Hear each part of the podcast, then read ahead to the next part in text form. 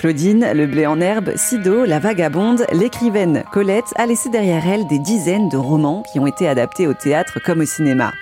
À l'occasion des 150 ans de sa disparition, les archives de Besançon ont organisé une rétrospective sur 10 ans de sa vie entre 1900 et 1910. Lise Lezenec, responsable scientifique de l'exposition. Cette exposition ne parle pas de toute la vie et de toute l'œuvre de Colette parce qu'il y aurait vraiment vraiment beaucoup de choses à dire. Donc euh, le titre c'est Colette 1900-1910. C'est vraiment cette décennie qui est euh, assez importante dans, sa vie, puisque c'est le début de sa carrière d'écrivaine, et puis euh, le début aussi de son émancipation à la fois de son mari, de, des contraintes de son époque, parce qu'elle va devenir aussi actrice de musical et euh, gagner sa vie euh, par euh, son métier d'actrice et puis son métier d'écrivain.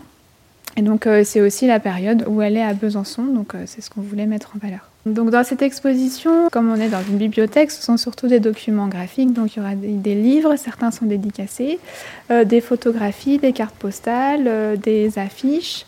il y a aussi une sculpture, un extrait de film et puis des manuscrits, des lettres. Donc il y a une première partie qui parle des débuts euh, littéraires de, Colette, une autre partie qui va parler de son séjour à Besançon et des quelques témoignages qu'on en a.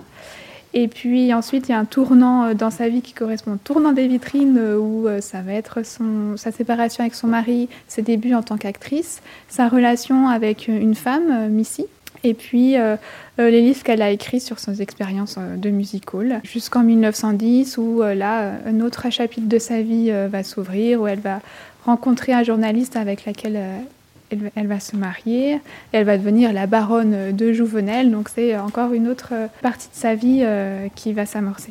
Colette 1900-1910 à découvrir à la Bibliothèque municipale d'études et de conservation de Besançon jusqu'au 17 septembre.